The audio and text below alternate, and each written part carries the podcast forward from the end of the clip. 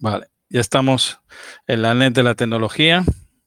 La verdad que el objetivo siempre ha sido la, el, darle el lugar, el, que, el lugar que debe ocupar en un programa de, estas características con, con, esa genialidad, con esas características que tiene tan, y esas bondades que, nos, nos, puede disfrutar de, de, la comunicación analógica casi a niveles casi de, de la tecnología digital, ¿no?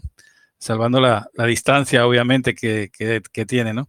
Eh, aunque sea un, gran conocido, estábamos hablando ayer justamente de que llevaba casi 21 años, ¿no? Casi, ¿no? 21 eh, años ya desde que se lanzó en, por parte de, de, los amigos suecos que, lo implementó, Tobías. Pero sin embargo, a pesar de ser un gran conocido, es un gran desconocido de, la parte, yo le llamaría la trastienda, ¿no? La trastienda de, del programa.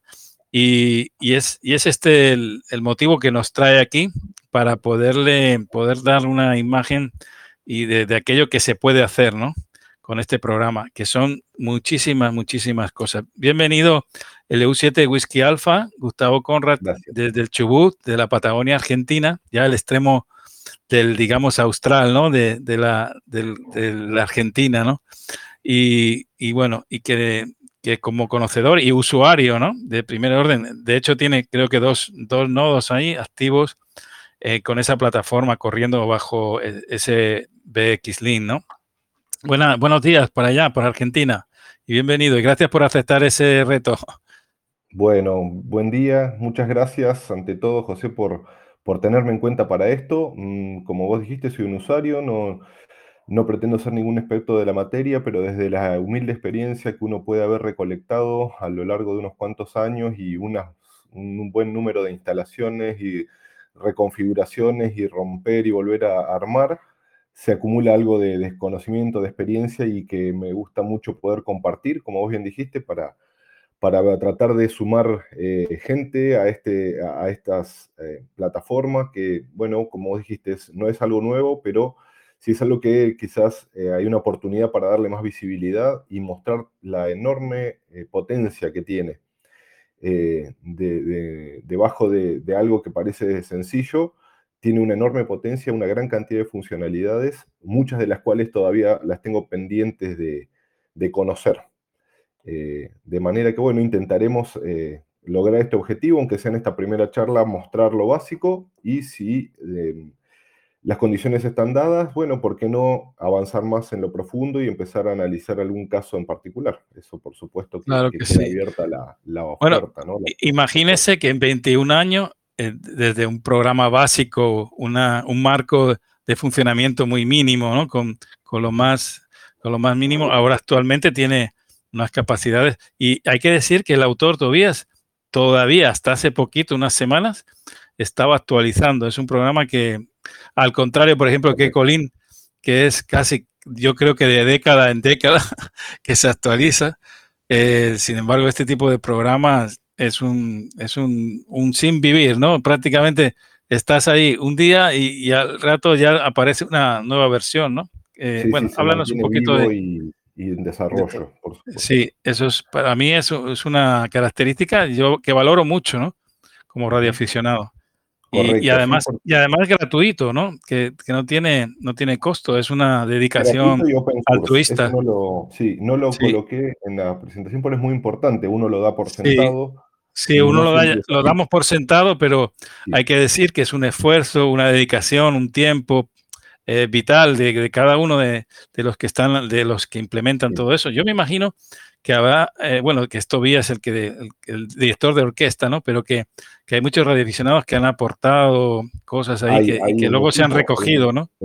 Sí, sí, hay un equipo de gente, algunos, bueno, no los conozco a todos, tampoco quiero olvidarme, así que no, no, lo voy, no voy a intentar nombrarlo, pero sí, en la documentación están los, la gente que contribuye al proyecto, que no es poca, y que son horas de programación de gente eh, profesional, que se dedican a esto a un nivel profesional, la calidad del software es alta, y eh, lo hacen de una manera muy seria. Eso también hay que mencionarlo.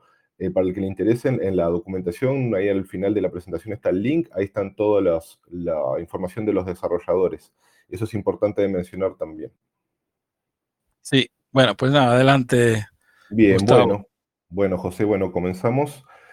Em, bueno, como ya se dijo, vamos a hablar de este software SBX Link, em, que es lo que nos trae a la conversación. Rápidamente, para que me conozcan un poquito, estas son algunas líneas de, sobre mi, persona. Estoy en la actividad de la radio desde el 96. Eh, bueno, aficionado a la radio, a la electrónica, Linux, redes. También trabajo en el área de TI, de telecomunicaciones comencé a conocer este software en el año 2009. Eh, actualmente lo sigo utilizando, tengo dos repetidoras em, de mi titularidad y eh, también estoy eh, colaborando en mantener dos repetidoras del Radio Club Comodoro Rivadavia que están linkeadas y están controladas por, este, por el SBX Link. Ahí para los que conocen, dice Slack Builds, eso se debe a que mi distribución favorita es Slackware, por ahí no es muy popular, Así que bueno, me he tomado un poco ahí la tarea de mantener eh, los scripts para poder instalar SBX Link y otros, otros software también en esa distribución. Bueno, ¿qué es SBX Link? Bueno, como, con nombre SBX Link se conoce un conjunto de aplicaciones. Esto comenzó eh, con eh, la necesidad de buscar una aplicación de Ecolink para Linux. Ese fue el, motivador número uno de este proyecto al principio por el año 2003 y luego fue evolucionando en una plataforma muy amplia. Desarrollador principal es Tobías, que está eh, ahí indicado, y colaboradores, como veníamos conversando.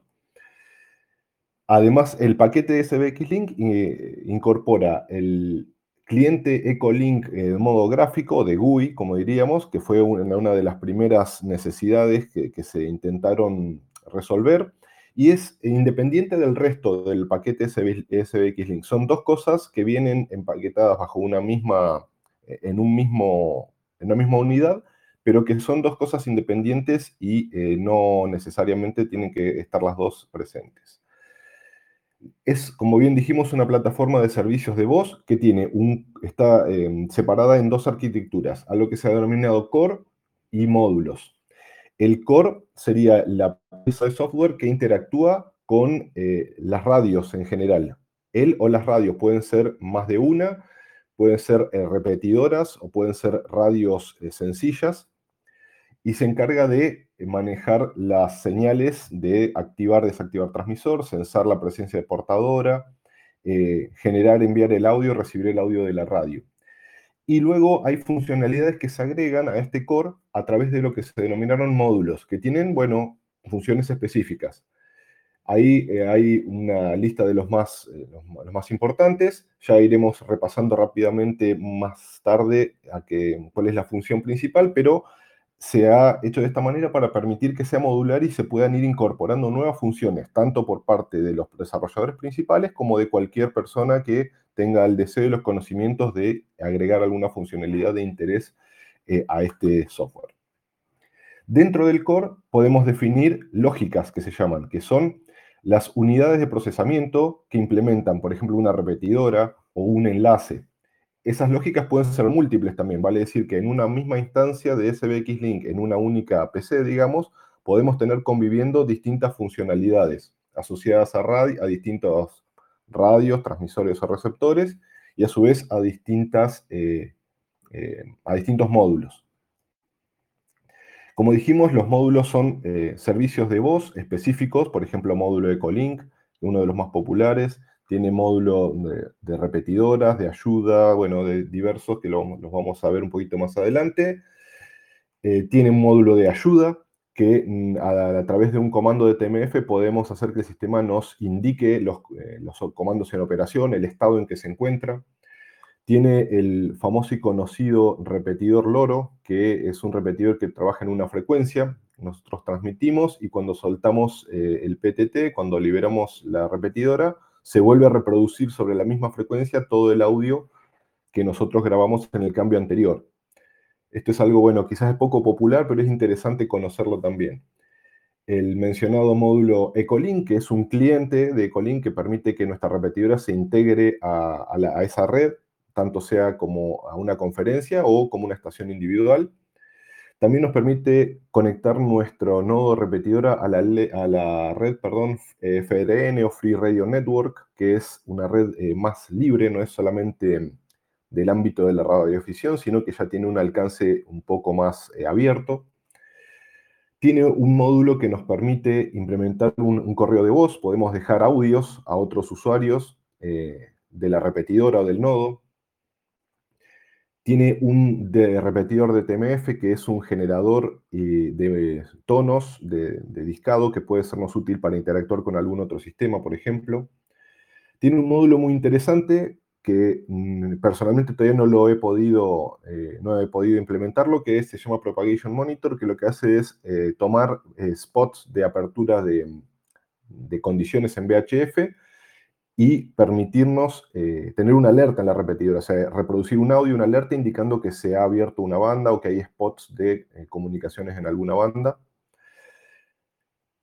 Finalmente tenemos el módulo de Cell Call o Selective Call, que nos permite generar distintos tipos de tonos estandarizados, de cinco tonos, dos tonos, que son compatibles con radios más bien del ámbito comercial.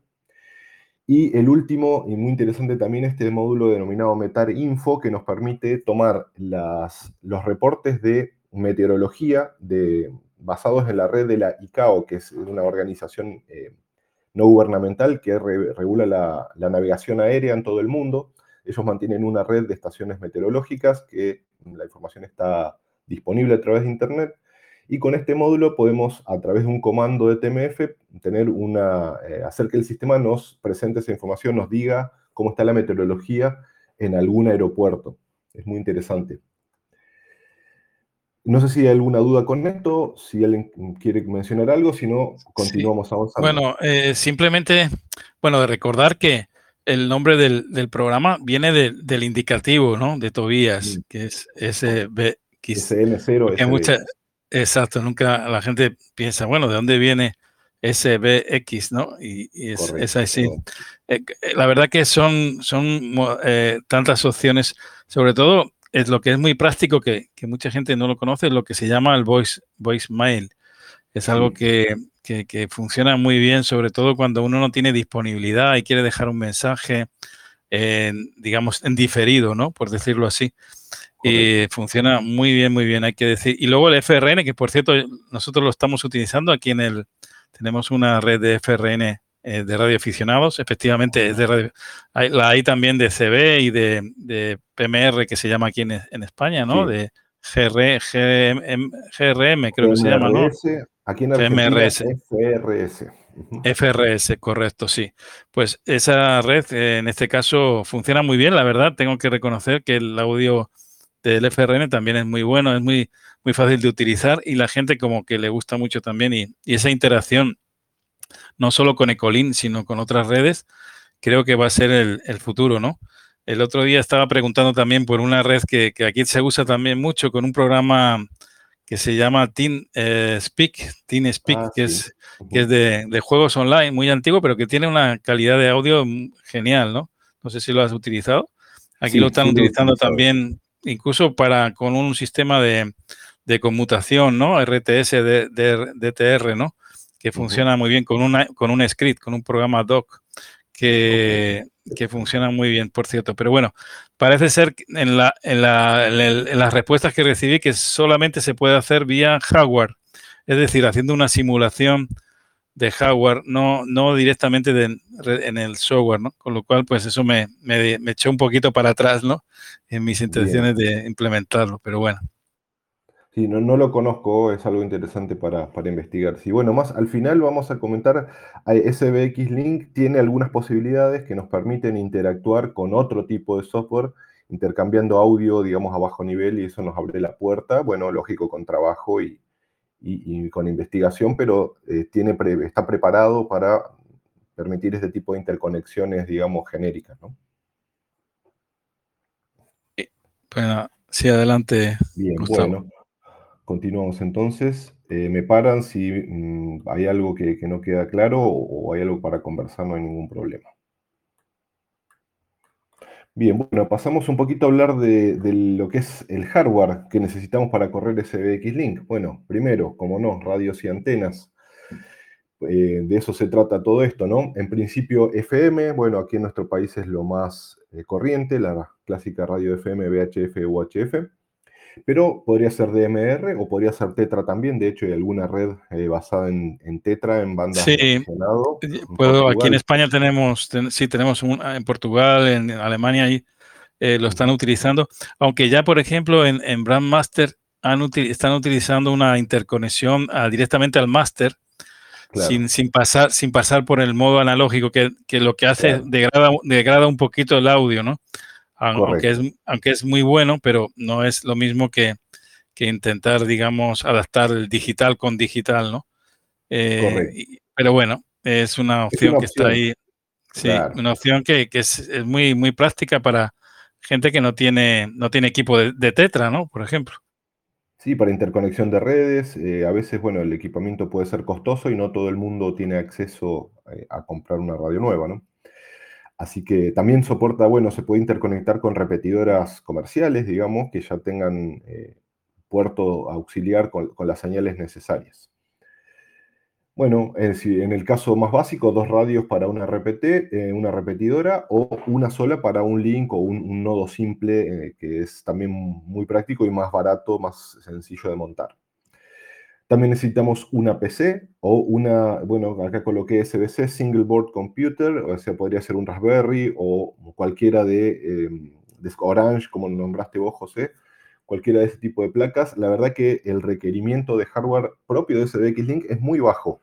Con, con los requerimientos mínimos de la distribución de Linux en su versión más básica que uno utilice es suficiente. Lo hemos corrido con máquinas muy, muy, muy chicas y no tiene ningún inconveniente. No tiene ningún requisito especial. No hace falta que se utilice el modo gráfico tampoco. De hecho, es eh, más eficiente, ¿no? En caso de una, una, PC que solamente está para atender una repetidora, no tiene ningún sentido instalar un Linux con modo gráfico. Se puede acceder por consola, por SSH y con eso es suficiente. Luego necesitamos algo para conectar estas dos cosas, una interfaz de, conexión entre la PC y, la, y, las radios, que en su versión más básica va a tener eh, las señales de audio de transmisión y recepción, y una señal de control para activar la transmisión de, la radio de la repetidora. Puede ser eh, lo, más corriente lo más sencillo, es la misma placa de audio de la PC con un circuito adaptador que puede ser hasta un cable. Yo lo he probado con algunas placas de audio, no hace falta ningún circuito en especial. Eh, y para activar el PTT, la versión más básica también es con una línea de control del puerto serie, también con un transistor, algo muy sencillo, se puede armar una interfaz que funciona bien. Luego de interfaces dedicadas, que pueden ser algunas comerciales, muchas de las interfaces que vienen para, para hacer modos digitales en, HF, pueden, ser, pueden adaptar fácilmente para esta función. Hay Una pregunta. sí. Con el, tema del CM108 siempre tan socorrido, porque, eh, por ejemplo, en, All Star también siempre dicen que tiene que ser que tengan ese chip, es inexcusable. No, si no tiene ese chip, y yo no sé hasta qué punto, si sabes si, si funciona con, yo creo que hay gente que lo ha probado con otro chip y ya le y funciona igual, ¿no? Pero bueno, parece que se hace mucho hincapié en, este tipo de, chip, ¿no? Para la conversión de, tarjeta de sonido. Sí, bueno, el CM108, como vos bien comentaste, José, es un chip de placas de sonido USB que está soportado tanto por SBX Link como por All Star Link, que es otro sistema norteamericano muy interesante también. Yo en mi caso he, conseguido placas con este chip que es antiguo, no es tan fácil de conseguir, eh, hay que buscar un poco, a la vez que hay que buscar placas que tengan eh, el chip con su encapsulado de fábrica, que esté soldado a la, placa en forma convencional, porque hay placas, las placas, digamos, más baratas, viene tapado con una resina epoxi en la cual no se puede acceder a todos los pines del integrado y eso dificulta la conversión, ya que hay que pescar, digamos, hay que tomar una línea de control del integrado para poder eh, manejar el, PTT, la, activación de la radio. Esa es una de las dificultades de conseguir una interfaz USB que tenga el integrado en su forma encapsulada, digamos, normal. Yo en mi caso no lo he probado, José. Yo eh, tengo algunas placas que he conseguido eh, con, este, mismo CM108 y funcionan bien. Lo bueno que tiene es que incorpora el audio y las señales de control en un solo dispositivo USB y se simplifica el cablerío y, la circuitería de interfaz, ¿no? Y la verdad que quedaría, quedaría para averiguar si eh, hay Bueno, la verdad que lo hace, lo hace muy económico porque yo creo que hoy en día esas, esas tarjetas de, USB, de sonido USB están en un precio bastante irrisorio, ¿no? Muy barato. Y no necesitan ninguna especificación tampoco muy compleja. Cualquier placa de audio que, Linux, que, la, que sea reconocida por Linux es suficiente en general. Este caso, el CM108 le agrega este plus de poder tener las señales de, control incorporadas en una, misma, en una misma placa y bueno, eso nos simplifica el, el trabajo, sobre todo si tenemos más de una más de una repetidora, más de un link. Si ya empezamos a acumular varias radios, bueno, ahí se, hace engorroso el, tema de los puertos también, ¿no? Sí, bueno. También hay una, quería mencionar que hay una placa comercial, o una placa dedicada a SBX Link que se llama SBX Link Card, que ha desarrollado a un colega francés. No sé si sigue em, disponible. Sí. Bueno, aquí, está con nosotros, está aquí con nosotros. Ah, bien. Está, aquí con nosotros. Él, habla español. No sé si Juan, él, estuvo con nosotros en, anteriores ocasiones, hace como un par de años, dos o tres años, cuatro, no recuerdo ya. Ha estado con nosotros un par de veces. Él es el diseñador de, esa placa, no sé si le llaman Spokny o no sé si Juan, ¿quieres comentarnos algo? Bueno, hay, hay varias, varias, varias eh, iniciativas ahí eh, que mm, incluso yo creo que también en, Alemania y en, incluso he visto una que también es con una, que es para All Star, funciona en All Star, que se llama Sari. Sari, no sé si lo conoces, el Sari, que es una, como una adaptación con una Raspberry Pi y, tiene un transmisor de 300 mil, bueno, dice un vatio, ¿no? Pero yo creo que yo le he llegado a medir como unos 300 milivatios aproximadamente, pero va muy bien, es un hotspot que con el, con el 818, en un transmisor eh, que viene en placa ahí, chino, y que funciona bastante bien, ¿eh? Bueno, Juan, no sé si eh, es Francia 8 Alfa Sierra Bravo, si no recuerdo mal. Juan, no sé si nos está escuchando o quizás está ahí detrás de... No, bueno, ahí, ahí creo que cogió el micro. Juan, si quieres comentarnos algo al respecto, eh, adelante. Bienvenido. Ah, ¿Me entiendes? Sí. Sí, sí, perfecto. hola a todos pues sí, el, nombre de la tarjeta es uh, Micro SBX uh, Card y esta tarjeta es, se pone directamente en el GPU de, del Raspberry, eh, únicamente con el Raspberry.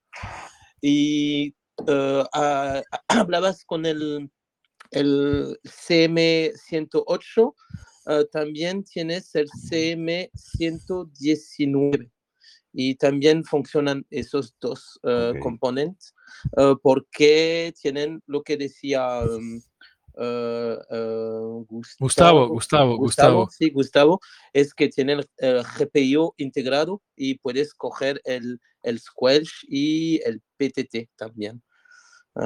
y bueno, hoy tengo, esta mañana he hecho he, acabado mi, mi, prototipo en USB. No sé si puedo poner la cámara. sí, a ver, sí, sí, sí. Tengo que dejar yo suspender. No sé, yo, no, pero lo que es cámara, la webcam sí que sí que es eh, simultáneo, se puede simultáneo. Porque no, no, no quiero, al, final, si quieres, te, te, te, ah, te, mando, eh, a ver, te mando a lo mejor la, la foto del, del, prototipo que está desde este, esta mañana.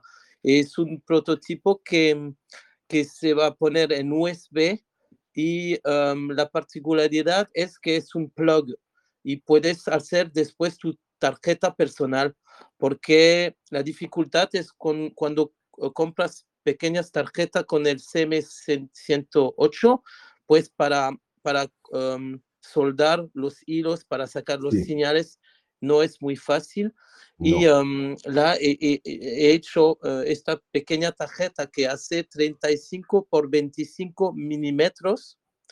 Y puedes, tienes la, la, LED para los uh, señales de recepción de PTT y del status de eh, SBX Link.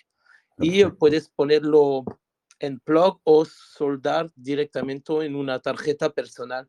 Y para mí es una ayuda porque ah, el primero había hecho una, una tarjeta eh, con, em, con muchas eh, entradas y salidas eh, para, para conectar temperatura y todo. Y ahora quiero hacerlo más moderno.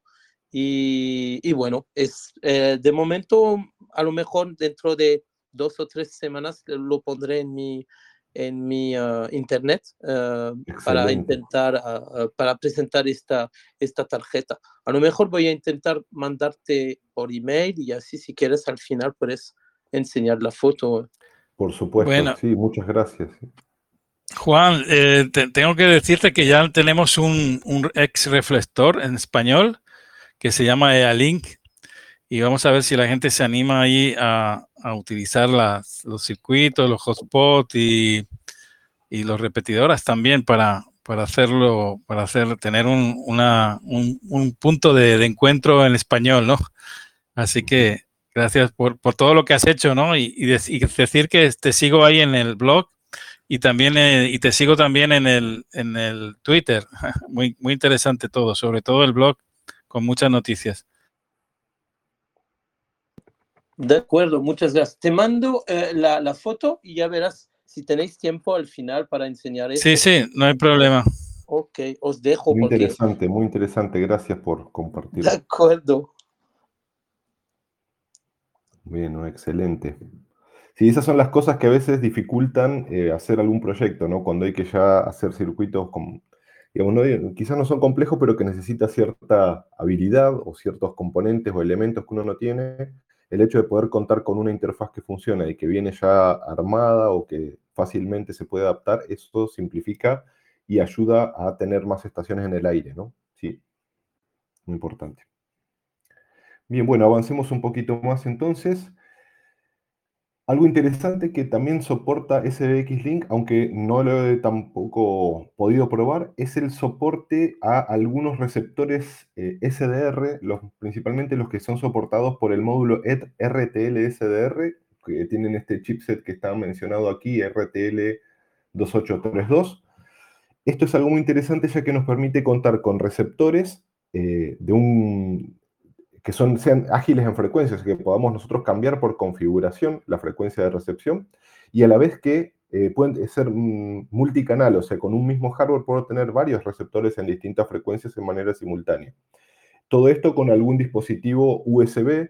Yo aquí puse, por ejemplo, el NSDR Smart, yo tengo uno de ellos, lo he probado, pero puede ser cualquier eh, algunos modelos de receptores de, TV digital, que son USB, también tienen este dispositivo, este, este chipset, y funcionan. Eh, no, evidentemente quizás no tenga la misma performance que un receptor dedicado, pero sin duda que es una herramienta interesante para experimentar y para tener eh, receptores de bajo costo para alguna quizás cobertura puntual o, o puertas adentro e indoor, eh, puede ser una solución importante este, esta función de SBX Link que ya lo trae en forma nativa. Lo único que hay que instalar un paquete de driver que se llama eh, RTLSDR en, en Linux. ¿no? Bien.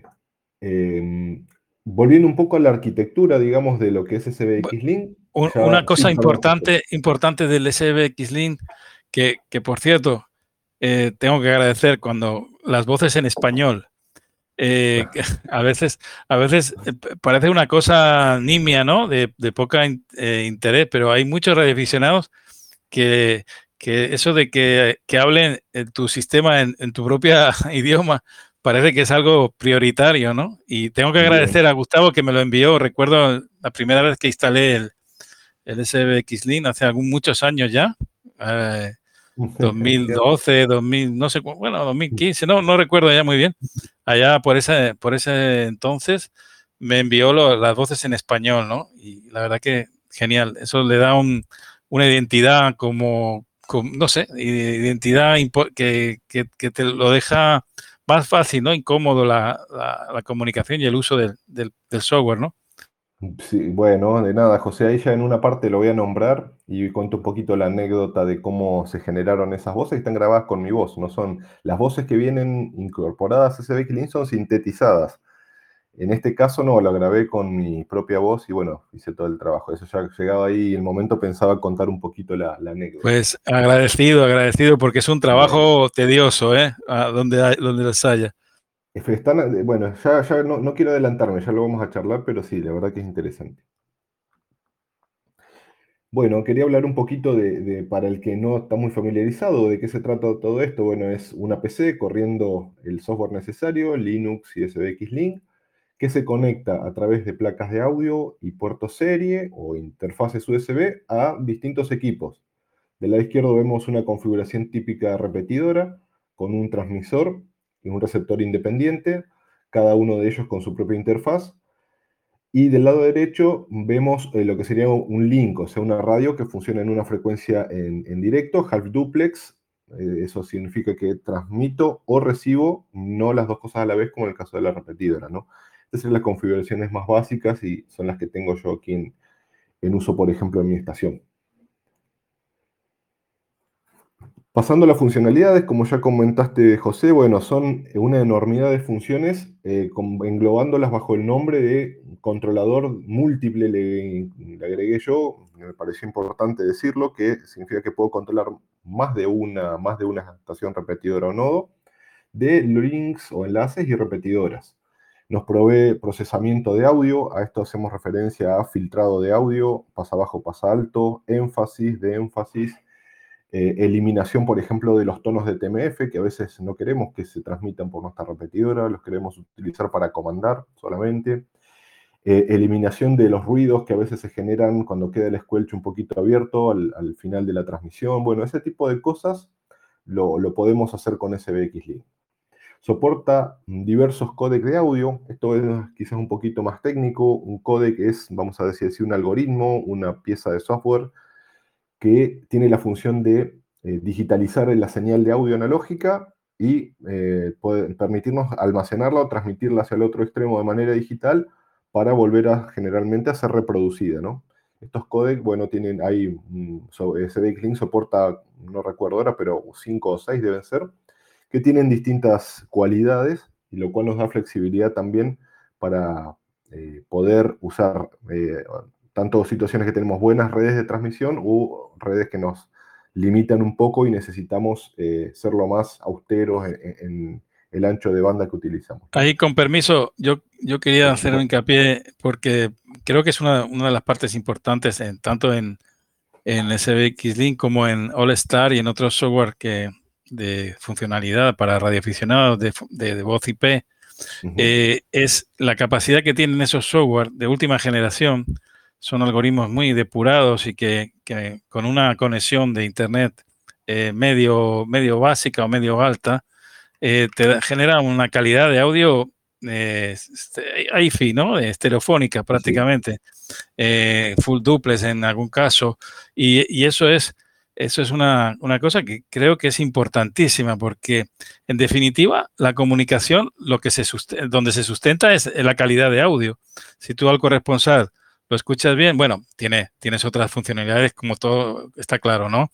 El tema de la, de la voz, voz mail o del sistema de, propagación y todo eso.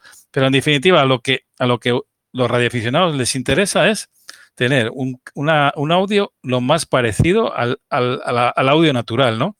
E, esa es, yo creo que es el caballo de batalla de, y eso lo consigue ese Big Slim. Lo que, por ejemplo, otros programas que ya en España por lo menos son muy conocidos, el Ecolin y otros más, no, no llegan a, esos extremos de, esa fidelidad ¿no? de la voz.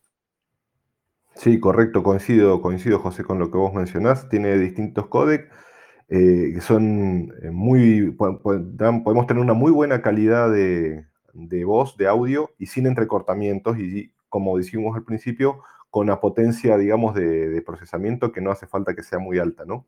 Eh, con eh, una PC muy humilde y sencilla podemos tener todo esto. Bien, eh, otra función importante es la de generación y detección de tonos continuos subaudibles, o como aquí le llamamos, o yo al menos le digo subtonos, no sé ustedes, José, en España, cómo lo, denominan. Eh, nos permite tener esta generación y detección de estos subtonos eh, tono de 1750 que aquí no se utiliza, no sé, yo tengo la idea de que se utiliza en Europa, pero verdaderamente no, no lo sé, nunca lo, nunca lo utilicé. Eh, nos permite eh, decodificar tonos de TMF o llamada selectiva. Esto nos sirve para comandar en forma remoto, como ya vamos a comentar ahora un poquito más adelante. Podemos a través de nuestra radio y con el teclado del micrófono, podemos operar el, el nodo SBX Link para conectar, desconectar, encender, apagar cosas. Eso es algo interesante. Nos permite tener identificaciones que son en muchos países eh, obligatorias por la reglamentación, identificación de la repetidora, con, bueno, por ejemplo, señal distintiva, ubicación, emplazamiento de la repetidora, puede ser otros datos más. También soporta eh, hacerlo por Morse, por CW, cosa que a mí me gusta mucho porque, bueno, es un modo que me gusta. También nos permite generar los tonos de cortesía o Roger Vip eh, a lo largo del QSO. Hay otros tonos también que pueden ser importantes. Nos permite temporizar tiempo máximo de TX. Bueno, tiene todo ese tipo de funcionalidades incorporadas. También algo muy interesante que puede llegar a servir en algún ámbito es la grabación de los QSO. Esto sí lo he utilizado y funciona muy bien. Eh, se, se puede ir grabando todo el tráfico de la repetidora otra funcionalidad muy, muy interesante es que nos permite remotizar los equipos, la radio. Podemos tener nuestra repetidora, supongamos, en un cerro, en un lugar de interés, y podemos tener mm, receptores extra diseminados por, lugares de la ciudad, por lugares aledaños. Eh, en cada uno de ellos, lógicamente, vamos a necesitar la radio con una PC y con un, un vínculo vía IP, puede ser internet o una red local con todo ese arreglo podemos tener una repetidora con receptores remotos eh, o transmisores también, ¿por qué no? Y que es una función muy interesante y que hasta nos puede permitir tener eh, una repetidora distribuida con varios transmisores y varios receptores diseminados en un área mm, mayor, ¿no? Que lo que sería un, único sitio. Esto sí lo he utilizado y funciona muy bien también. Es, eh, no se nota la diferencia a que estuviese trabajando de manera local. Esto que, bueno, acá no le he encontrado un nombre en castellano, router le llaman en la documentación, es la posibilidad de tener varios receptores en la misma frecuencia y al momento de que el corresponsal presiona el PTT de su portátil y abre la repetidora, se va a tomar el audio de mayor calidad, vale decir, el audio del receptor que tiene mejor relación señal-ruido, o, o, podríamos verlo el audio que mejor está llegando a nuestro corresponsal. Eso lo hace de manera automática en milisegundos y también funciona muy bien. Podemos, eh, de esta manera tenemos diversidad de recepción, podríamos decirlo, ¿no? De, alguna manera, ya hablando en un lenguaje un poco más, más técnico.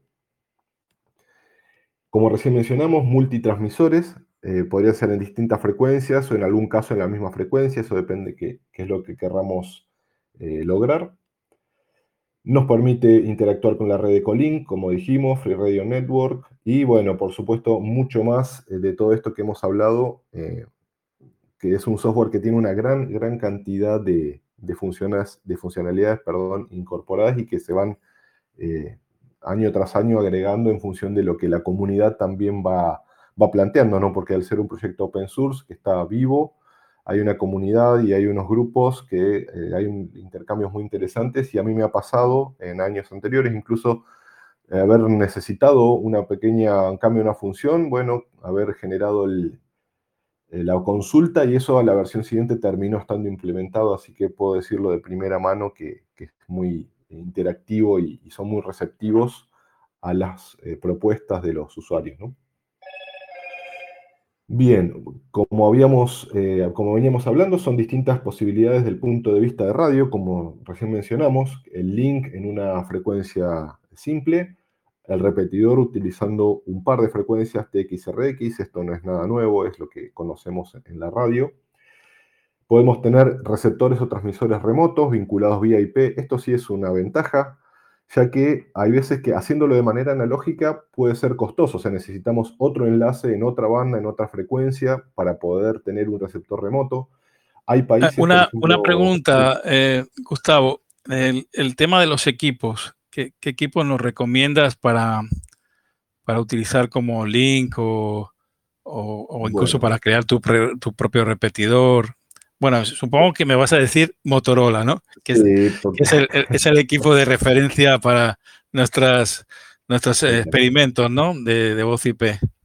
Bien, es cierto, José. Ahí esto, bueno, es como hablar, quizás diríamos acá en Argentina, hablar de fútbol, ¿no? Podríamos hablar toda la tarde, cada uno tiene su preferencia, y lo cual está genial, está perfecto. Yo en lo particular, bueno, quizás un poco porque he trabajado con radio y he tenido la, posibilidad de conocer muchos modelos de Motorola a nivel profesional, y me gustan mucho, por supuesto, para esto, mis repetidores y mis links están basados en GM300, que es un modelo viejo de Motorola, pero que funciona muy bien una de las ventajas eh, para mí de estas radios es que tienen un puerto eh, accesorio, como se lo denomina, auxiliar, con todas las señales necesarias, son muy flexibles en lo que es el manejo del audio. Se pueden configurar señales de control, apertura de squelch, PTT, mutear el audio. Bueno, se, pueden hacer cosas interesantes por la flexibilidad que tiene el puerto de señales auxiliares de la radio.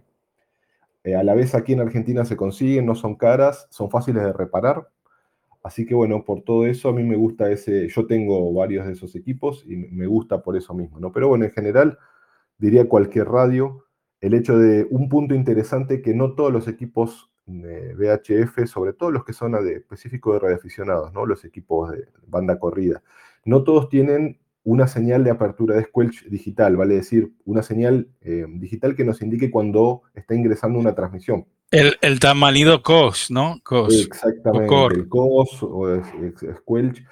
Eso es, útil poder contar con esa señal y no todos los equipos de la, del área de los radioaficionados lo, lo tienen, ¿no?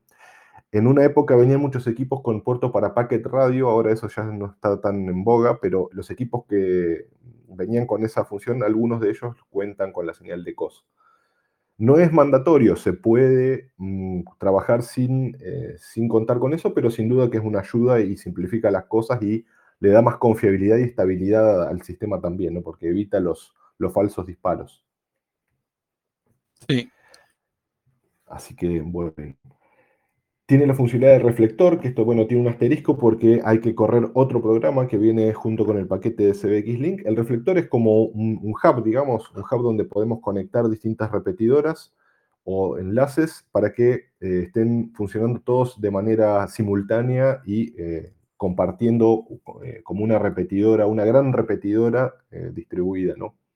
Esto es un poco ahí lo que hablabas, José, con, con el reflector que estaban recientemente poniendo en marcha.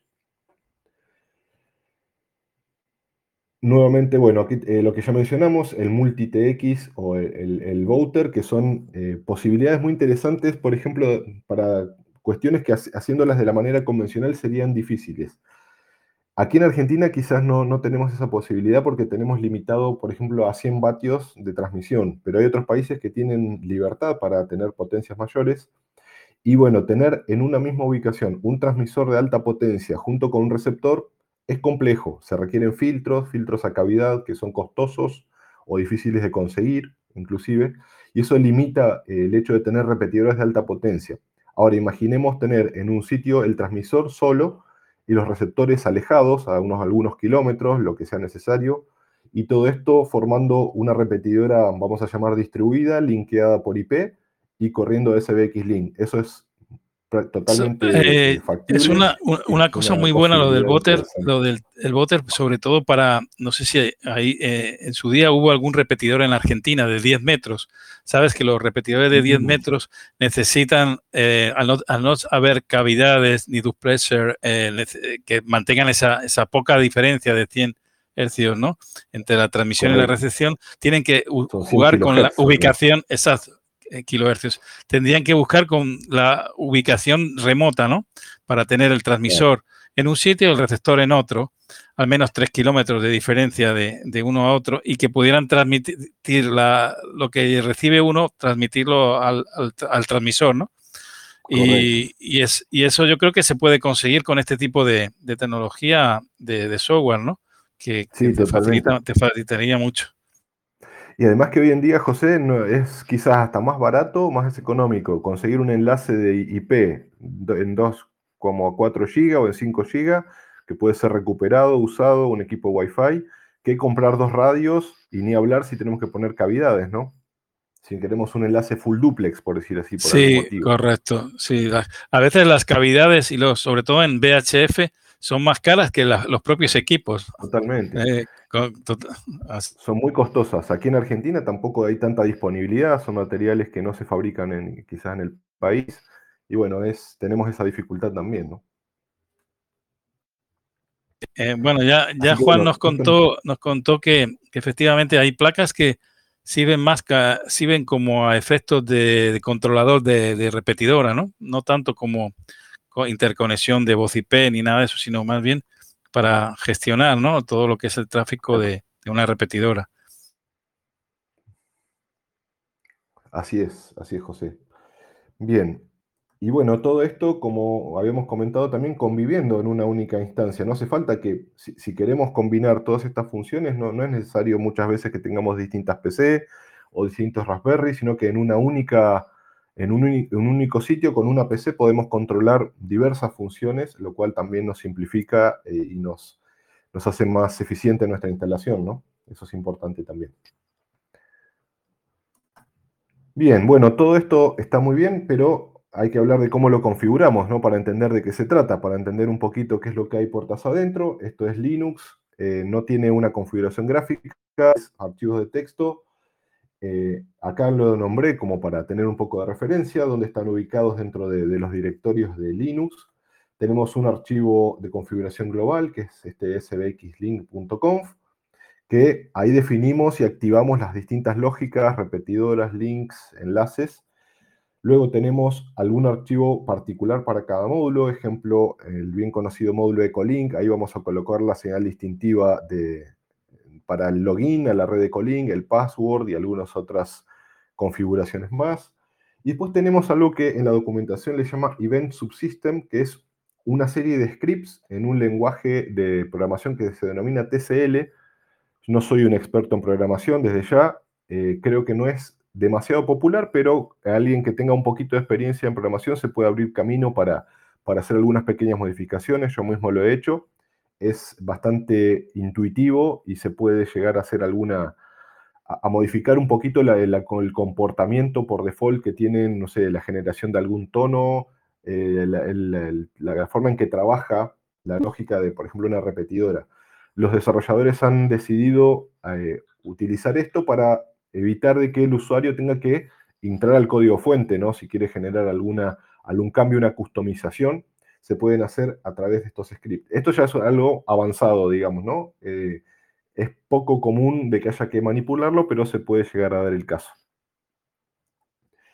Aquí les traje como para entender un poquito de qué se trata, para que tratar de llevarlo a tierra. Un archivo es la clásica, el, formato INI, conocido de, de Windows, son secciones que tienen un nombre encerrado en, bueno, aquí en Argentina le llamamos corchetes, no sé en España cómo le llaman a los square brackets, como le Sí, también, también, corchetes.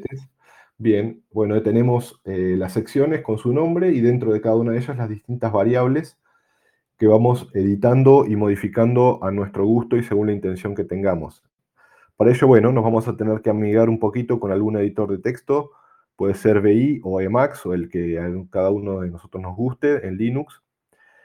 Eh, y cada una de estas secciones definen el comportamiento que va a tener SDX-Link una vez que lo pongamos en marcha.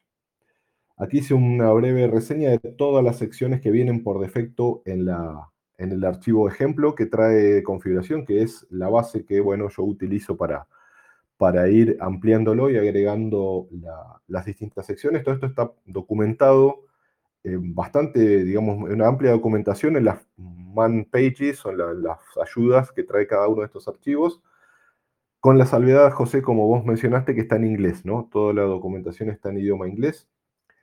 Eh, bueno, sería un lindo proyecto llevarlo al castellano, ¿no? Hablando un poco de, todo esto. Pero bueno, eh, también está Google, el, el, traductor de Google, hay herramientas en la web que nos permiten trabajar con esto y entenderlo. La verdad que parece eh, avasallador al principio, pero una vez que uno comienza se da cuenta que eh, es totalmente accesible y se puede, se puede trabajar y, customizar todo esto.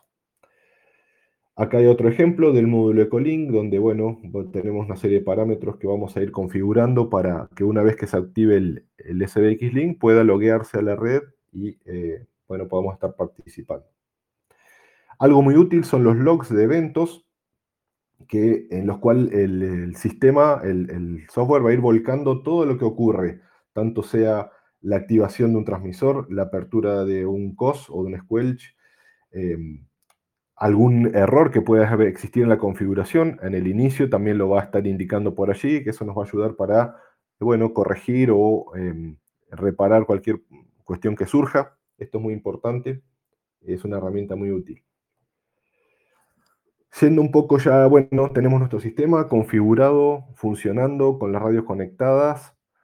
Ahora, bueno, vamos a querer generar eh, seguramente alguna, alguna, un comando, o sea, hacer que el sistema se conecte a un nodo remoto, que se desconecte, que se conecte a tal o cual conferencia vía Ecolink, por ejemplo. Todo eso lo podemos hacer de manera local o de vía DTMF. De manera local, solamente si estamos sentados o logueados frente a la, PC que corre SBX Link y en una salvedad que tiene que estar en el modo interactivo, o sea, que en modo de texto que podamos con el teclado enviar comandos. Son eh, un poco críptico, digamos, no hay un menú, hay que aprenderlos, son con letras y números, pero nos permite controlar lo que, lo que queremos que haga el sistema.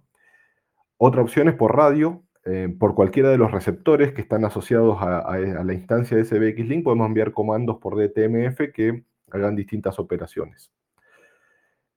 Hay otra opción más que es un poco más avanzada, que es a través de lo que se denomina eh, Linux, Linux Pipes o pseudo puertos serie, vamos a llamarlo de una manera. Eh, no, no quiero entrar en lo técnico, en los cuales podríamos a través de un script o de otro programa que nosotros desarrollemos, también enviar y recibir información de SBX Link de manera programática, digamos, ¿no? Eso es otra, otra posibilidad que se hace no mucho se ha incorporado y es muy útil. Bueno, como bien dijimos, eh, tenemos estas opciones que son las que nos permiten interactuar en, en tiempo real, ¿no? O sea, mientras el software está corriendo. Con eso podemos activar o desactivar módulos, vale decir, hacer que nuestra repetidora se, encienda, se apague, se conecte a Ecolink, se desconecte, se conecte a un reflector, eh, activar un enlace, desactivarlo, todo esto en tiempo real y a través de, como ya dijimos, de TMF o en forma manual, forzar una identificación, acceder a la ayuda, bueno, todo esto es lo que podemos hacer eh, a través del comando de SBX Link, lo cual le da mucha potencia y flexibilidad. Bueno, otro tema interesante que es, eh, José ya lo mencionó, son las voces de SBX Link. Las voces son un conjunto de archivos de audio que vienen eh, como parte de la plataforma en idioma inglés y que nos permiten tener anuncios. Por ejemplo, los ID de la serie distintiva del titular, la ayuda, eh, cuando se conecta o se desconecta un nodo, cuando se conecta o se desconecta una estación por Ecolink, todo eso se puede anunciar por con un anuncio de audio. Hay algunos que pertenecen a la funcionalidad core, o sea, al, manejo propio de la repetidora del link, y otros que dependen de cada módulo. Ejemplo, esto que mencionamos de eh, la propagación o el, anuncio de clima. Eso es propietario de cada módulo.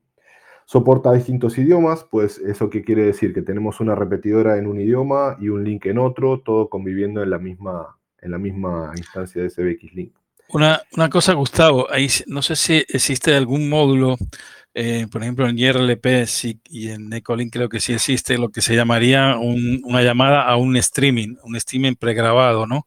Es decir, por ejemplo, un boletín de un radio club eh, que tú puedes llamarlo directamente desde tu DMTF y escucharlo en el momento que te sea más, más cómodo, en un momento de asueto, ¿no? Sí, se puede hacer, José, eso lo he probado. Es un poco manipular la funcionalidad de identificación eh, y con un código de TMF, pues, lo que hacemos en definitiva es forzar que el sistema reproduzca un archivo WAV, eh, que eso es eh, trabajo del administrador o del, encargado de la repetidora de ir actualizándolo. Es un archivo que va a estar almacenado en la PC que corre SBX Link, en un directorio entonces, al dar el, código de TMF correcto, lo que va a hacer el sistema es eh, reproducir ese archivo a través de, algún transmisor, ¿no? Eso, eso sí se puede hacer y funciona. Seguramente que con más trabajo y de programación o de scripting se puede hacer un poco más amigable para el administrador, para que no tenga que estar copiando archivos y... sí, sería cuestión de hacer, una, hacer un llamado, automatizar con un cron a una URL donde bajar el archivo cada semana y ya se, se podía automatizar, sí. Totalmente, totalmente que se puede, sí. Yo lo he hecho manualmente y funciona. Así que no hay, no hay inconveniente con eso. Es algo útil para los boletines de los radioclubes, por ejemplo. Sí, la verdad que es, eh, muchas veces hay colegas que no pueden, no pueden comparecer el día del boletín en, en vivo y sí que pueden escucharlo, digamos, en un momento dado, hacer una llamada como una especie de podcast, podcast de radiofónico en vivo, ¿no? en, los sistemas de radioaficionado, ¿no? Algo así. Correcto, correcto, totalmente. Bueno, aquí te viene esto que hablamos de las customizaciones, eh, que son estas modificaciones al comportamiento básico ¿no? del, sistema. Y acá hago un pequeño paréntesis para hablar de esto que vos comentabas, José, de las voces. Bueno, las voces originales son sintetizadas con un, motor de text-to-speech o de, texto a voz. Funcionan bien, son bastante claras, pero están en, idioma eh, inglés solamente. Y acá viene un poco la anécdota que les quería contar, que anda dando vuelta por allí. Bueno, están, eh, me olvidé de colocar el link, están en mi, en mi página, páginas, no podría decir páginas, sino que están hosteadas en una cuenta que tengo en qsl.net, están las voces en castellano, en español argentinas, podríamos decirlo, con, eh, para, diferenciarlo, porque bien saben que tenemos diferencias en, en la pronunciación, pero bueno, creo que son bastante utilizables también por cualquier país de habla hispana que esas están grabadas con mi voz y fue o en ocasión, hace en el año 2010 tuve un accidente, me lastimé la rodilla y bueno, me operaron, estuve varios meses en casa y en ese momento estaba muy motivado con todo esto de SBX Link y se me ocurrió aprovechar ese tiempo para, bueno, eh, generar un texto con todos los audios, que son más de 200, luego grabarlos y luego con la ayuda de, del software eh, Audacity ir cortando cada clip eh, normalizando las características del audio, el volumen, y bueno, armé todo el paquete este, José, que es el que vos mencionabas. Al día de hoy está un poco desactualizado porque ha ido variando, se han agregado algunos audios nuevos, pero la funcionalidad básica creo que la cumple de todas maneras, ¿no? Sí, durante, durante mucho tiempo tu voz estuvo ahí, la verdad, y sin problema estuvo fue escuchado por muchísimos eh, operadores que utilizaron el repetidor en aquel entonces. Y la verdad que, que, muy, muy satisfecho con, con tu ayuda. Y, y creo que, que, fue un trabajo así, tedioso, pero bueno, quizá el tiempo, tenías tiempo de disponibilidad ahí para, para eso, ¿no? Tal cual. Bueno, eso nos pasó a, muchos durante, durante la pandemia también. Hubo muchos, muchos proyectos, muchos proyectos que estaban en el engavetados en el cajón y mucha gente lo sacó, lo sacó al, al, aire, ¿no? Lo, lo, pudo, lo puso en práctica. Sí, hasta eso nos muestra que lo, lo, que parece malo de entrada siempre puede tener un aspecto positivo también, ¿no? Sí, así, así mismo. Bien, bueno, eh, avanzamos un poquito más. Quería hablar de otras aplicaciones que vienen incluidas con este Link. Ya mencionamos Acutel, que es el cliente gráfico de Ecolink, que es algo independiente, si viene si bien viene empaquetado, trabaja como algo distinto. Aunque hay que decir que también nos permite conectarnos a nuestra instancia de SBX Link en forma local, como una consola, vamos a decir así. El propio SBX Link, que es el core de todo esto, el centro. Otro aplicativo se llama Remote TRX, que es el que utilizamos con estos repetidores, perdón, receptores o transmisores remotos. Eh, en ese caso tenemos que correr este programa para generar el, cliente que se enlaza a SBX Link. Tenemos el reflector, el SBX Reflector, que es eh, esto que funciona como un, hub de conexión. Eso es una aplicación aparte que puede correr en, pueden correr en paralelo en la misma PC inclusive. Algunos de mis setups están hechos de esa manera. En alguno de los nodos de la red corro tanto SBX Link para conectar a las radios como SBX Reflector para integrar otros sitios remotos. No, hace falta que sea una PC eh, independiente. Y después hay otras utilidades que nos vienen a ayudar a eh, calibrar nuestro audio, a, hacer que la repetidora suene mejor, que no tengamos sobremodulación o que no tengamos algún receptor que sale muy bajo. Bueno, no, quiero entrar en detalle, lo nombro solamente, está en la ayuda, tienen un procedimiento para hacer este trabajo. Eh, una de ellas se llama Siglev DevCal, el nombre un poco críptico, y la otra, DevCal, nos permite ajustar el audio versus la desviación de FM, lo, cual eh, hace la diferencia en el sentido de que si uno se toma el trabajo de hacer esto, la repetidora va a sonar mucho mejor, va a sonar como más profesional. y va, se llega a un punto en que no se puede diferenciar si está entrando por el receptor de la repetidora o por un receptor eh, remoto, ¿no? Auditivamente. Y esto que... Sí, yo creo que esa es una de las características importantes, ¿no? Que cuando llegamos a un extremo que uno no sabe diferenciar, yo siempre le digo, ese es el, el, punto, el, punto de inflexión de un buen sistema de voz IP. Si tú no sabes diferenciar si entra por RF o por voz IP, o sea, por Internet, quiere decir que el sistema está optimizado a 100%. Eh, coincido, coincido, José, con eso, sí. Eso me parece que es importante y eh, muestra un poco la, la calidad del trabajo y la dedicación, ¿no? Así que bien. Bueno, ya vamos a finalizar. algunas cositas más que nada para nombrarlas, son cosas para seguir investigando, para seguirlas trabajando. Esto, bueno, está todo, hay una documentación muy buena. Este RAW audio o audio crudo es una funcionalidad que nos permite a nivel, digamos, sistema operativo en Linux intercambiar audio de cualquiera de nuestros módulos con algún otro aplicativo o algún otro eh, software que corra en Linux o desarrollar nuestro propio, nuestra propia plataforma.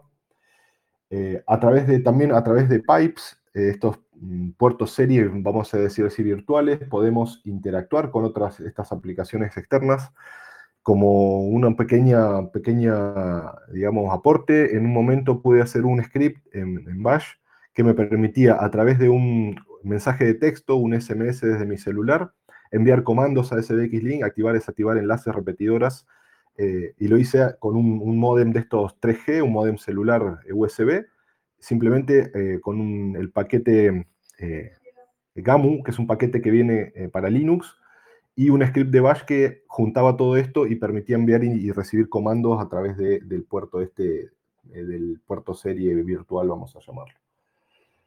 Otra cosa muy interesante es, el SBX Portal, que es un entorno web que nos permite integrar un reflector y poder mostrar la actividad que se está cursando a través de ese reflector de manera gráfica, a través de una página web. Esto es muy interesante y muy potente, es lo que soporta los SBX Reflector.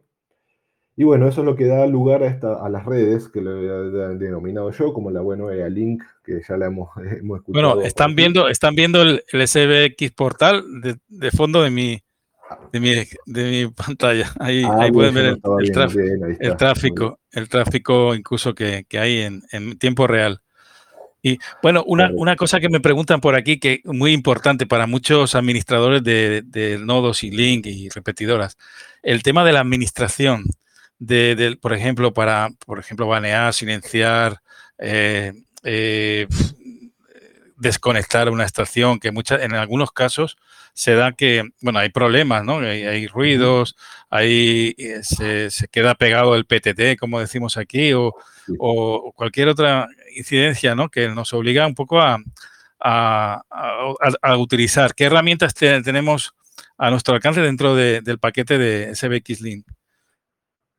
Bien, lo, primero que podemos hacer es eh, una aproximación, puede ser, tiene hay algunos mecanismos automáticos que podemos configurar en la lógica para prevenir esto. Por ejemplo, si un repetidor se abre, tiene aperturas eh, repetitivas, digamos, se gatilla rápidamente, como si está entrando una interferencia, podemos lograr que el sistema lo desactive en forma automática, eso lo podemos hacer. Si se excede un tiempo de apertura del COS que nosotros configuremos, también podemos hacer que ese receptor quede muteado, eso lo podemos hacer. Y si no, manualmente, por comando de TMF, podemos eh, eventualmente apagar alguna repetidora, algún link que está generando inconvenientes. Eso lo podemos hacer. También podemos hacerlo por el portal. Esto ya no tengo tanta experiencia, José, quizás vos sí, que con el portal no he trabajado eh, personalmente. Sí, bueno, la verdad que hay, eh, También, como les comentaba anteriormente, a través de algún medio externo, podemos enviar comando, sea con un SMS, con algún, con algún script, o por mismo, en el caso más rústico, nos podemos loguear por SSH a la máquina y podemos manipularla también, ¿no? Al, servidor, me refiero a SBX Link. Correcto. Bueno, decir que el SBX eh, reflector funciona a, manera, a manera de un sistema digital DMR.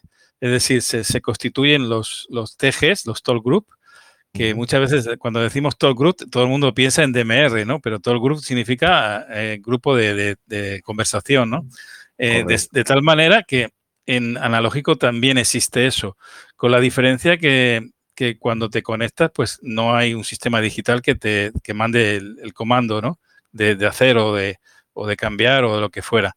Eh, aquí tienes que hacerlo todo vía DMTF, que es el, único sistema eh, cuasi digital que, que, que, funciona en el mundo analógico, obviamente, ¿no? Pero de la misma manera puedes crear tus TGs eh, regionales o, temáticos o lingüísticos o, como quieras, en, la escala que quieras darle, ¿no? Y eso es, eso es muy práctico. Y decir, voy a lanzar aquí un mensaje, sobre todo a aquellos que usan el, y, no lo saben, usan el CBXLink desde hace muchos años, porque es porque permite eh, reducir tamaño, ¿no? Se puede utilizar sin, eh, no necesitas Windows con un Raspberry Pi, lo puedes utilizar, pero no saben de la potencialidad que tiene, ¿no? Decirles que, que se, que, que, no solo existe el Ecolin, que hay muchas, hay, hay, una, hay una posibilidad de miras mucho más grande detrás de todo eso. Hay una ventana de posibilidades, como nos ha mostrado Gustavo en, esta charla, en esta exposición, eh, que, puedes, que puedes hacer. Entre ellas, por ejemplo, sumarte a, un reflector donde tienes cantidad de herramientas, cantidad y sobre todo una, un núcleo de, codificación de audio muy mucho mejor que el propio Ecolin, ¿no?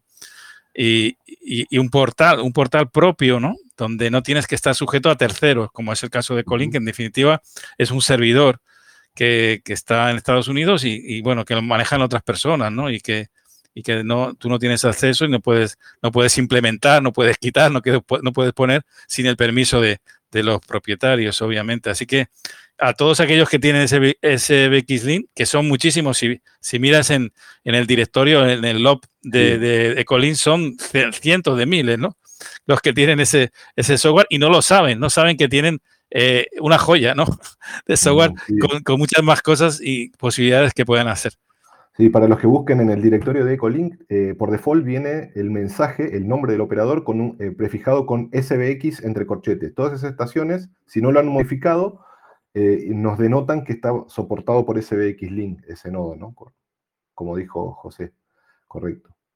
Sí, bueno, eh, ya me... Acá le agrego algo, perdón, José, ya más, digamos, de uso y costumbre o más cultural, si se quiere de alguna manera.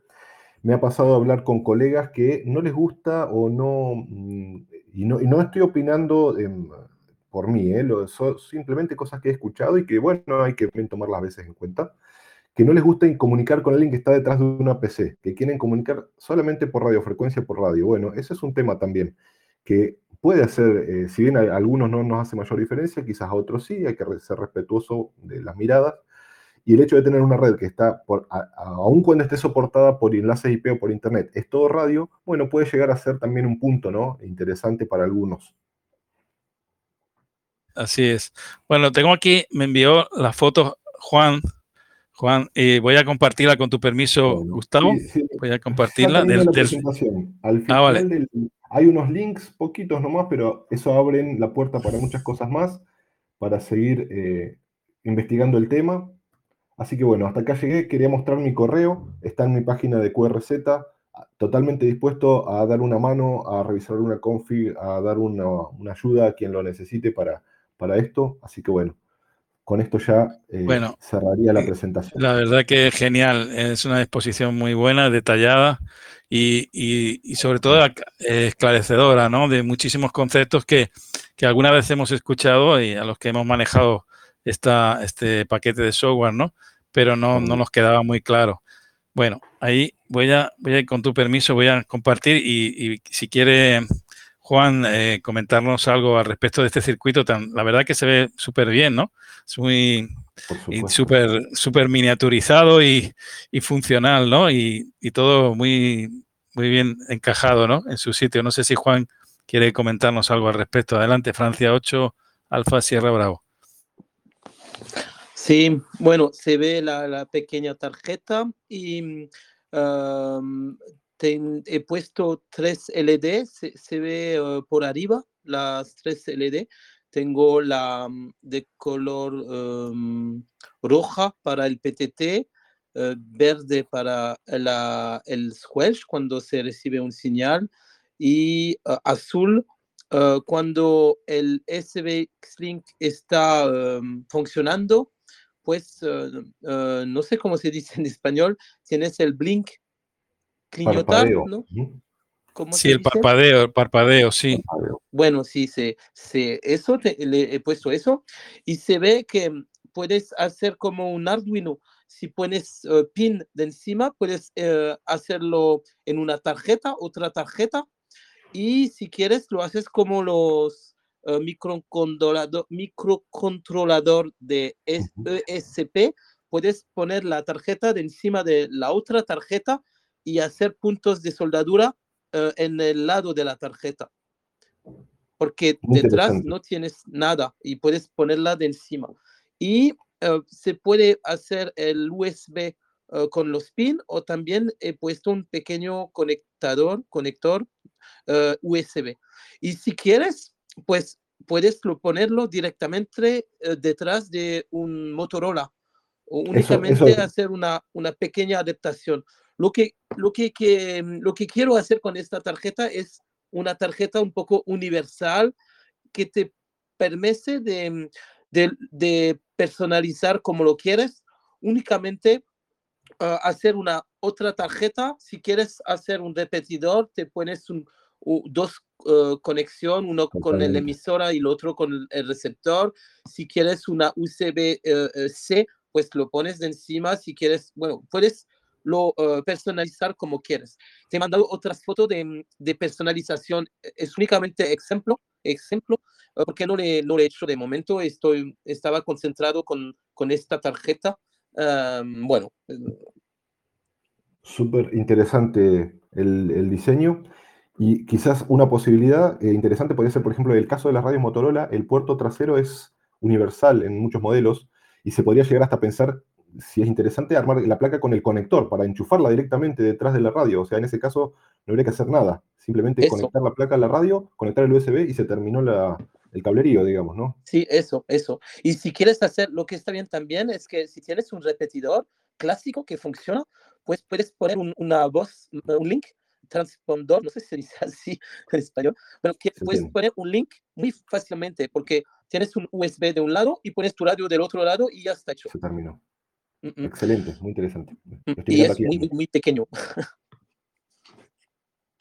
Bueno, no sé si quiere Ah, sí, aquí voy a compartir otras, otros, otras fotografías de, de, en, este, un momentito. Eh, Juan, si quieres decirnos un poquito cómo, cómo contactarte o cómo, eh, cómo eh, acceder a tu blog y, tu modo de contacto, ¿no? a través de Twitter o, o email también. Bueno, nos comenta. Y también voy a abrir los micrófonos si alguien, algún colega quiere intervenir o quiere reportarse también o tiene alguna duda, pregunta, pues también puede, puede hacerlo. Ok, bueno, para, para encontrarme, si se pone en mi indicativo, Foxtrot 8 Alfa Sierra Bravo, todo se ve en, mi blog y todo está directamente en uh, un enlace para contactarme. Y uh, bueno, dentro de poco tiempo voy a hacer una, una, como decir, un, un, artículo en el blog a ver si hay eh, personas interesantes eh, por este prototipo, porque para, para tener un precio interesante debo hacer 100 em, tarjetas. Y bueno, al menos tener 30 personas que, que le gustan este prototipo para, para hacerlo en serie. Porque si, si, eso lo he hecho, esta, esta esta tarjeta la he hecho eh, con mi mano y necesito una hora y media para hacer eso con un microscopio. y eh, bueno, no, no, es posible de, hacer eh, muchas em, tarjetas.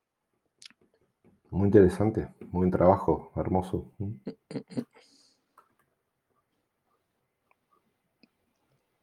Voy a ver si puedo compartir alguna de las fotos de los prototipos por acá, un momentito es el concepto para enseñar que cómo, cómo se puede hacer.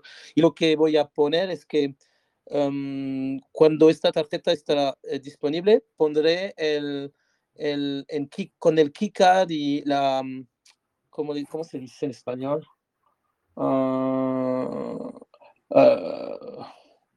Ah, ah, las posiciones de los agujeros y, y, así el que quiere coge la, mm, el componente y, después hace personalización alrededor, lo que quiere. Y eso lo pondré en mi sitio, así cada uno podrá personalizar como quiere su, su repetidor o, o su, um, o, su link, como, como lo quiera. Lo que quiero hacer yo es, um, es esto es la, el, el, el 3D de, de, la misma tarjeta. Normalmente te he mandado también uh, uh, ejemplos de, de tarjeta a donde puedes poner el, el plug de encima. Muy interesante, gracias por compartirlo, muy interesante. Es, es muy, es una exclu es, uh, exclusivo, ¿eh? porque de hecho esta mañana. Ahí estoy compartiendo algunos de, de, los circuitos. Este, Esto el, es lo el, eh, mismo y tú ves los LED abajo, el PTT, el squelch y el status. Y, y, por la derecha tú ves que tenés todos los señales de audio in, audio out, el PTT, el squelch y también he puesto alimentación porque si quieres hacer otra cosa pues lo puedes coger el señal de, del 5 voltios. Vamos a ver. José, si me disculpan, me voy a tener que retirar por compromisos familiares. Ok. Así que. Bueno, bueno nada, agradecerte que, que es, este tiempo y, y, sobre todo por la dedicación que, y, y, el esfuerzo que es que Simprobo y nos gusto, has gusto, una dado una, una lección no, magistral. No, para, no creo, para mí, sí, porque ahí no crees que es fácil eh, encontrar, y tú lo has vivido también, ¿no? En la soledad, ¿no? De, de, de encontrar gente que, que, esté en tu misma onda, que hable tu idioma, que eso no, no es una cosa fácil. Así que bueno. yo lo valoro, lo valoro mucho. Gracias. Nada, gracias un saludo. Y, y, a disposición y, para seguir con esto. Y seguimos un poquito aquí con Juan, si me permite. Por supuesto. Y, y ya, gracias, 73. Chao. 73 a todos. Sí, Gustavo, te he mandado el email también, Gustavo. Gracias, estamos en contacto. Muchas gracias. Sí, sí, gracias. Bueno, Juan, gracias por estar aquí, que para mí es una sorpresa y, un, y es algo novedoso y una primicia, ¿no? Sí, eh, sí, primer sí, orden, que, bueno, que esto, estés aquí. Esto es como cada tarjeta, es que al detrás tienes el QR code para, para uh, tener el enlace directamente de, de, la página y bueno, de momento no, no está, um, no, no está, no existe de momento. Y um, normalmente tienes uh, otras um, imágenes y a donde es es para dar ide ideas de cómo se puede utilizar esta pequeña tarjeta. Muy bien, pues yo eh, envíame toda la información. Voy a ver si, si alguien, eh, si, si, sabemos si, si, hay más suscriptores que puedan y ser, estar interesados ahí en la, en la tarjeta y, y poder eh, y poder hacer que, que, que el SUX Link se crezca, ¿no? Y ya que tenemos un portal ahí en español, el link, pues que, que esté funcionando bien. Eh, bueno, no sé si alguien quiere hacer alguna pregunta o comentar algo al respecto, no sé, de la charla, aunque no está Gustavo, pero bueno, tenemos a Juan y yo mismo, que alguna cosa sí puedo responder, ¿no? Eh, o simplemente reportarse. Veo que está Jorge, no sé si está en, eh, creo que es en California, no estoy muy seguro, no veo su indicativo. Mario en, en Ciudad de México, X1 Delta Mike, Joaquín en Madrid. Eh, Edgar, que está en Guatemala, ¿no? No recuerdo muy bien la, ubicación, pero sí, por, por la fotografía, obviamente. Eh, no sé si alguien más quiere, quiere comentar algo al respecto. Pues eh, yo, si me, lo, si me lo insinúan, les abro el micro.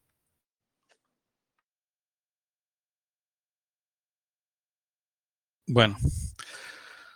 Pues nada, no, no sé si quieres comentar algo, Juan, al respecto de, de las novedades después de, ¿Cuánto tiempo hace, no? Una, dos años. ¿Cuándo fue la última vez que estuviste con nosotros? La, todos los proyectos nuevos que, que has hecho y, y, bueno, de la red francesa, que es una red muy, muy grande, ¿no? Tan, tan grande que a veces hay tantas estaciones. Yo, yo a veces escucho en el streaming que tienen ahí un streaming y, y la verdad que es súper interesante. Uh, sí, la, última vez eh, era para presentar el red francés, me acuerdo, pero a lo mejor sí, un año o dos años. Uh, pa, sí, sí, era eso. Y la primera vez era, era la, una, yo creo que era el hardware um, de la primera tarjeta, a lo mejor. No me acuerdo muy bien. Sí, sí. Efectivamente, del Arduino, ¿no? El Arduino.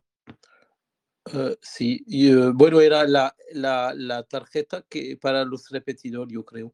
Eh, no, normalmente tienes otra imagen a donde se ve, eh, a donde se ve otra tarjeta y a donde se puede cambiar los conectores de cada lado. Sí, correcto. La verdad que, pero es muy, muy pequeñita, ¿eh? Es muy, muy, muy pequeñita. Sí, sí, sí, sí. Eh, una labor de microscopio muy, muy, muy grande.